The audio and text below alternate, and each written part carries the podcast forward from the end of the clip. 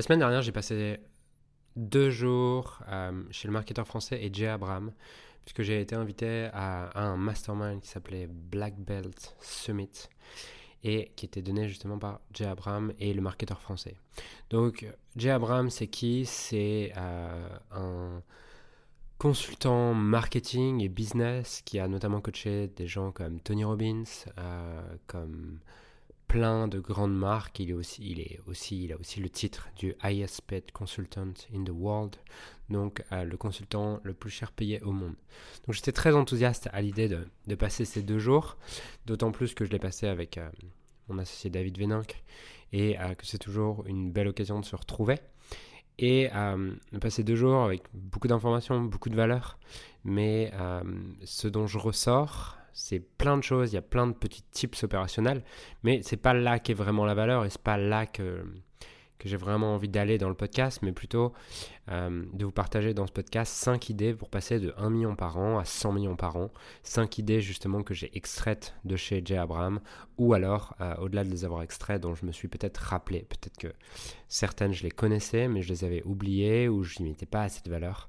Et. Euh, ça me les a rappelés. Ça m'a rappelé justement ces 5 idées pour passer de 1 million par an à 100 millions par an. Alors bien sûr, c'est pas quelque chose qui va forcément se faire en un an, mais tout du moins, euh, c'est ce qui va vous donner la trajectoire, les idées, les pensées nécessaires à multiplier par 10, 100 votre business. Alors le premier point, le, premier, premier point clé, euh, pour passer de 1 million à, 100 millions par an, c'est euh, différentes questions qui ont été posées, puisque je crois vraiment que euh, dans la vie, celui qui se pose les meilleures questions a les meilleures réponses, et que la plupart du temps, ce qui nous manque, ce n'est pas les réponses, mais plutôt les bonnes questions. Et euh, il y a différentes questions qui m'ont été posées à différents endroits du séminaire où je me suis dit, waouh, ça c'est vraiment puissant, j'aimerais me la poser plus souvent, j'aimerais y mettre plus de valeur sur cette question. Alors la première question, c'est quel est le plus gros challenge que je suis auquel je fais face actuellement dans mon business. Et c'est une question qui peut paraître vraiment anodine, de se dire, ok, bon, Julien, euh, juste si c'est pour réfléchir à quel est le plus gros challenge, ben, où est la valeur en fait de se poser cette question. Et la valeur, elle se trouve justement dans euh, une théorie qui s'appelle la théorie des contraintes, qui explique que dans tout business, dans toute organisation, en général, il y a un programme, il y a un problème, une contrainte spécifique euh, qui bloque le business et que si cette contrainte n'est pas identifiée, alors tous les efforts peuvent être effectués dans une direction qui ne résoudra pas ce gros problème et qui ne fera pas vraiment avancer les choses. Donc la première question c'est quel est le plus gros challenge auquel je fais face actuellement dans le business? La deuxième question c'est quelle est la plus grosse opportunité que je connais mais que je n'exploite pas suffisamment aujourd'hui dans le business? Et en fait, moi, quand elle a posé cette question, ça m'a vraiment permis de faire un scan de tout ce qu'on poursuit dans le business, notre positionnement, notre marketing, et de réfléchir à justement c'est quoi la plus grosse opportunité qu'on a, euh, dont on n'extrait pas suffisamment de valeur. Troisième question. Euh, quels assets seraient intéressants d'acquérir chez d'autres entreprises que je pourrais racheter en earn-out ou alors avec un échange? Un earn-out, c'est quoi? C'est euh, l'idée que souvent on ne va pas racheter d'entreprise tout simplement ou, de parts d'entreprise ou d'autres choses parce qu'on se dit ah, ça coûte cher, j'ai pas forcément la trésorerie pour racheter ça. Et le earn-out, c'est une stratégie justement qui permet de ne payer qu'après. C'est comme si, par exemple, demain je rachète euh, l'entreprise de Jean-Jacques et l'entreprise de Jean-Jacques, euh, je lui dis je te la rachète 1 million en earn-out, c'est-à-dire que je ne vais payer le million qu'après avoir fait par exemple 1 million de profit, si on se met d'accord là-dessus. Et lorsque je fais mon million de profit avec son entreprise, à ce moment-là, je lui donne le million. Et donc, euh, c'est une perspective, une ouverture qui peut te permettre, à mon avis, euh, de penser plus grand et de se dire, OK, est-ce que là, ce qu'on essaie de développer, ce qu'on essaie de créer, est-ce qu'en fait, il n'y a pas déjà d'autres entreprises qui l'ont créé, qui l'ont développé, qui l'ont réussi? Ces entreprises, on pourrait soit les racheter, soit racheter certaines, certains assets de ces entreprises, euh, soit racheter certains assets et en earn-out, c'est-à-dire uniquement si on gagne de l'argent, comme ça on n'a aucune trésorerie à avancer. Quatrième question euh, qui m'a vraiment qui m'a vraiment ouvert un nouveau champ des possibles. Je crois qu'en fait, c'est pas la question qu'il a posée, mais moi, je l'ai transformée comme ça. Euh, et elle m'a vraiment aidé. Derrière, j'ai passé une heure dans mon bain à réfléchir à cette question. Et euh, je pense que j'ai le projet que je veux poursuivre dans les 20 prochaines années. c'est un projet d'une toute autre dimension. Et en fait, cette question, c'est quoi? C'est et si on imaginait que tout ce que j'ai créé jusqu'à maintenant était juste une préparation pour l'opportunité fois 100 que j'aimerais réellement poursuivre dans ma vie. Quelle serait cette opportunité fois 100 par rapport à ce que je poursuis actuellement? Je la répète, et si tout ce que j'avais créé jusqu'à maintenant n'était qu'une préparation pour l'opportunité fois 100 que j'aimerais poursuivre dans ma vie, quelle serait cette opportunité fois 100 par rapport à celle que je poursuis actuellement? Et ça, ça oblige en fait à shifter totalement ta manière de penser et surtout à, laisser de côté euh, tout ton attachement à ce que tu as créé, ce que tu es, toutes ces choses-là. Et ça t'ouvre de toutes nouvelles possibilités. Et il y a un truc que je saisis vraiment depuis quelques semaines à passer, à vraiment me, challenger, à upgrader mon environnement, passer du temps avec des gens qui font euh, des dizaines de millions, voire plus. C'est que ces gens-là ne sont pas plus intelligents que moi. Il y a juste une chose qu'ils ont que j'ai pas encore. C'est que se sont autorisés à un moment donné à ouvrir la case que c'est possible, à ouvrir la case que voir 100 fois plus grand c'est possible. Et c'est ça leur seule différence. Et donc forcément te poser des questions en lien avec ça t'apporte euh, une valeur qui est massive. Deuxième, deuxième idée, donc ça c'est la première idée, vraiment le pouvoir des questions pour passer de 1 million à 100 millions par an.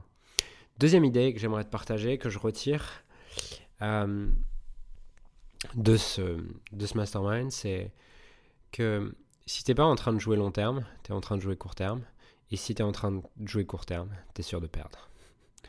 Euh, et donc, la, la question, c'est qu'est-ce que j'aimerais être, faire, créer, avoir d'ici 10 ans? Et comment en fait je rétro-ingénière ça? Et je prends des décisions stratégiques dès maintenant pour créer ce que je veux dans 10 ans. Euh, pas pour créer ce que je veux dans un an. Et j'en parle régulièrement, je pense depuis 6 mois, un an de ce truc parce que je me suis rendu compte que j'avais pris pas mal de décisions court terme euh, ces trois dernières années qui, m'empêchaient en fait de... qui, qui m'ont pas rapproché de ce que je voulais à 10 ans en fait. Qui m'ont bien sûr rapproché de ce que je voulais à un an, et qui m'ont permis d'aller très vite dans ce que je voulais à un an, mais qui ne m'ont pas rapproché de ce que je voulais à 10 ans. Et si tu ne joues pas long terme, alors tu joues court terme. Et si tu joues court terme, tu es sûr de perdre. Et euh, il partageait différentes idées de penser devant en avance. Penser devant en avance. C'est-à-dire, quand tu as une relation avec un client, avec le client, euh, avec Jean-Jacques par exemple, bon, Jean-Jacques, il est l'entreprise que tu vas racheter, il est aussi ton client, donc on va l'appeler autrement. Appelons-le Kevin. Tu as un client qui s'appelle Kevin, en fait, tu dois penser deux ventes en avance. C'est-à-dire que là, quand tu le sers aujourd'hui, tu dois déjà être clair sur quel est le produit que tu veux lui vendre après et quel est le deuxième produit que tu veux lui vendre encore après. Et si tu penses deux ventes en avance, eh ben forcément, tu vas penser totalement différent aujourd'hui dans les décisions que tu vas prendre par rapport à lui aujourd'hui. Tu vas voir le, servir davantage et tu vas créer une relation bien plus long terme. Euh, et tu vas gagner comme ça la confiance de ton marché, la confiance grâce au bouche à oreille. Parce que Kevin, s'il sent que tu le sers comme personne d'autre, parce que tous les autres jouent court terme, toi tu joues long terme, eh ben, il va parler de toi aux gens à côté. Et euh, tu as besoin de, devenir le partenaire de tes clients. Parce que si tu deviens le partenaire de tes clients, à ce moment-là, peu importe si le marché bouge, tes clients, tu seras devenu leur partenaire de confiance et tu pourras leur vendre ce que tu veux. Tu pourras leur vendre euh, de l'affiliation parce qu'ils te feront confiance. Et la confiance, c'est la ressource la plus précieuse que tu puisses avoir dans le business. Troisième, troisième clé, troisième idée phare pour passer de 1 à 100 millions, euh, spending vs investing. Donc, dépenser versus investir. À un moment donné, il y a quelqu'un qui a dit ouais mais qui a dit à Jay Abraham ouais mais moi j'ai pas l'argent pour payer ça. Et en fait, on a tous senti dans la salle le cri du cœur de, de Jay Abraham un peu comme une une, une mini révolte à l'intérieur de lui de non mais c'est pas une dépense, c'est un investissement. Et vous devez réellement penser comme des investisseurs. Vous devez investir dans les gens parce que vous avez la croyance que ça va vous donner un retour, sur investissement. Et vous devez vraiment vous imaginer comme un hedge fund of people, euh, avec un objectif d'overperformer le, le marché. Et donc, euh, chaque fois que tu achètes quelque chose, euh, la question, c'est quel est mon retour sur investissement? Quand tu recrutes quelqu'un, quel est ton retour sur investissement? Euh, Lorsque tu achètes un asset, quel est ton retour sur investissement? Plus tu penseras comme ça, plus tu prendras des décisions qui seront stratégiques et qui permettront de faire grossir l'entreprise.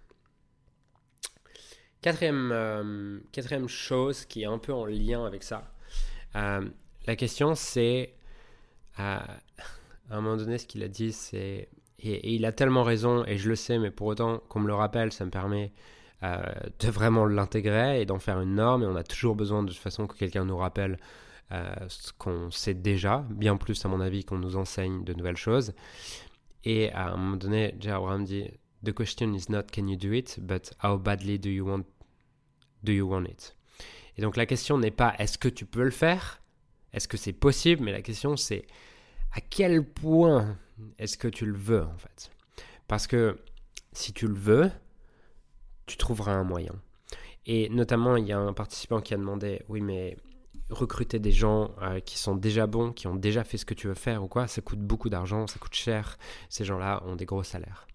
Et euh, il a posé trois questions en fait. Euh, il a posé quatre questions suite à ça, qui est quatre questions que tu peux te poser aujourd'hui si tu manques peut-être de trésorerie, mais tu as besoin de recruter des gens qui sont meilleurs que toi à certains endroits.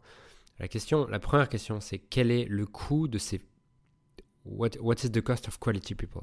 Donc, quel est le coût de ces euh, personnes de qualité que j'aimerais recruter? La deuxième chose, c'est what do I need to do to have this money? Donc, qu'est-ce que j'ai besoin de faire pour avoir cet argent qui va me permettre de payer ces gens? Et la troisième chose, c'est why do I want to do it? Pourquoi est-ce que je veux ça? Pourquoi est-ce que je veux ces personnes? Et la quatrième, c'est how badly do I want to do that?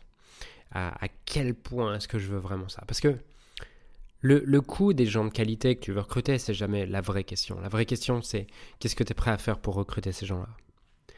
Et pourquoi est-ce que tu le veux? Parce que si tu es prêt à faire ça, tu vas trouver l'énergie pour faire du marketing, pour faire de la vente à court terme pendant quelques, quelques jours, quelques semaines, de manière à derrière pouvoir investir sur ces personnes qui vont faire croître ton business à ta place, euh, ces personnes de qualité. Et donc, la question is not can you do it, but how badly do you want it? Et euh, je pense que se rappeler ça lorsqu'on est face à n'importe quoi, lorsqu'on est face à une action, une décision, un recrutement ou quoi que ce soit, la question n'est jamais est-ce que c'est possible, est-ce que je peux le faire, mais plutôt euh, à quel point est-ce que je le veux? Dernière, dernier point pour passer de 1 à 100 millions, euh, qui est vraiment l'idée de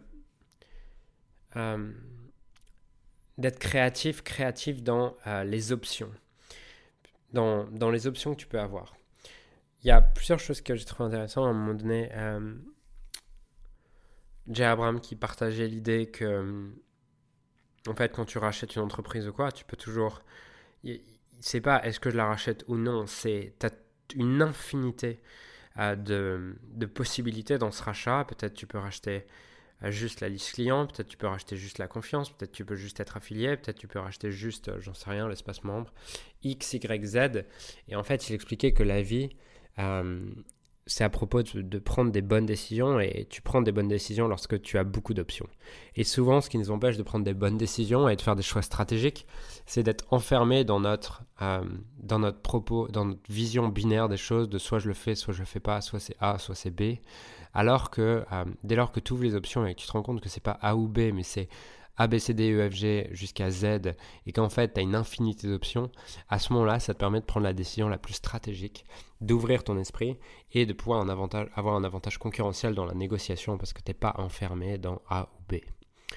Euh, en lien avec ça, il y avait aussi cette option de, euh, dont, Sébastien, le marketeur français, parlait, qui est euh, comment est-ce que je peux faire quelque chose, même si les gens me disent que c'est impossible? C'est quoi le critère impossible que je dois donner?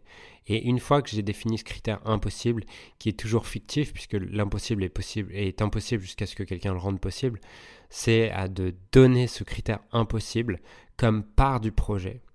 Par exemple, euh, quand je te dis ce critère impossible, c'est par exemple, euh, tu dois créer un logiciel et tu te dis, ok, c'est possible qu'en six mois. Ok, je vais le donner à des gens et je vais leur dire, moi, je le veux en un mois.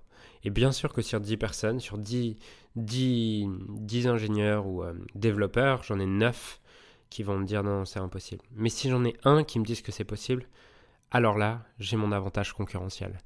Et donc, l'idée, toujours avec ce fait de créer plusieurs options, c'est aussi de, de donner un critère impossible comme part du projet. Et les gens vont trouver un moyen de faire de l'impossible possible. Et je pense que ça, c'est un des, facteurs déterminants qu'ont les, les, dirigeants de boîtes qui font des centaines de millions, des milliards et bien plus. C'est qu'à un moment donné, ils n'acceptent pas l'impossible et ils vont garder leur leadership lorsque euh, un expert leur dit que c'est impossible. Ils vont dire, OK, comment est-ce qu'on peut rendre ça possible plutôt que rester sur l'impossible?